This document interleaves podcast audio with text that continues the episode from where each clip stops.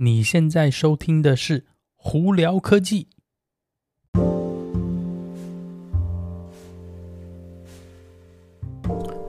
嗨，各位观众朋友，大家好，我是胡老板，欢迎来到今天的胡聊科技。今天美国洛杉矶时间一月二十四号星期一了，哇，一月，诶，再没几天，这个一月就过完了，哇，今年真是非常非常快哦。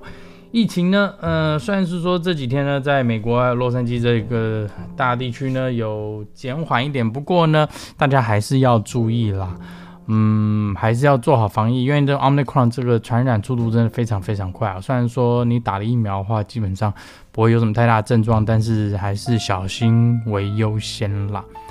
那今天呢，呃，在这里呼吁大家不要去看股票，真的是。哦，美美股真的是好难看的，真的难看啊！这是哦，全盘难看哦，真是大量失血。好了，Anyway，今天有哪些科技新闻？今天呢比较特别吧，因为今天我看了很多新闻，后来都觉得没有太多呃意思。但除了特斯拉新闻，所以今天呢基本上都是跟特斯拉有关的新闻呢、哦。好，我们首先先从呃特斯拉的那个就是。合作工厂吧，Panasonic，我们来讲，Panasonic 呢，他们目前预估呢是在二零二三年呢，他们开始大量生产四六八零的电池哦。那四六八零这个电池呢，是其实在早呃二零二零九月份呢，特斯拉在他们的那个呃发表会 Battery Day 电池天的那个发表会呢，就有提到它哦。那大家都一直很看好这个电池，主要是那时候呢，Elon Musk 呢，呃答应了很多事情，比方说他。这个四六八零电池呢，可以增加续航力，更真可以有更多的电，并且呢，可以减少成本哦。那我们实际把数呃数字给大家看一下哦。以目前如果四六八零做出来的话，现阶段的话，Model S 的续航力会从四百零五英里哦，增加到四百六十五英里哦。呃，这是大概差不多是在。百分之十五的增加哦，那另外一个呢，这边比较有趣的是呢，为什么四六八零是这么对对未来电电动车发展是很重要？主要是因为它可以减少大概百分之十五到二十的成本。虽然说四六八零这颗电池呢，体积大小呢，跟之前的电池比呢，基本上是两倍大了，但是因为它这个设计关系，它里头可以呃提高呃那个能源的那个充电量呢。五倍的充电量哦，所以也就是为什么是说，呃，大家这么看好它，主要是因为你同样的容量的那个体积吧，应该这样讲，你可以放更多电池，所以可以那个增加。呃，续航力哦，那变相的，也就是说是你可以把电池变小，但是你可以同样达到现阶段续航力，也就是为什么他们说可以减少成本这个原因哦。那成本方面呢，可以减少到百分之十五到百分之二十的话，你要想说，诶，如果一部四万块钱车突然减少了百分之二十，也就是少了八千块钱美金的话，那是不是变得更多人就会愿意去买它呢？这也就是为什么电动车产业这么看好这个四六八零电池，也就是这个原因哈。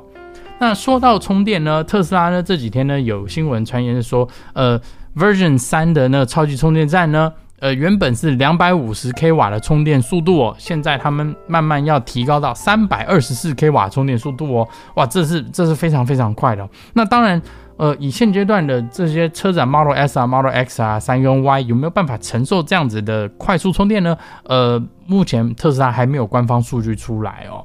那同时呢，他们也是说。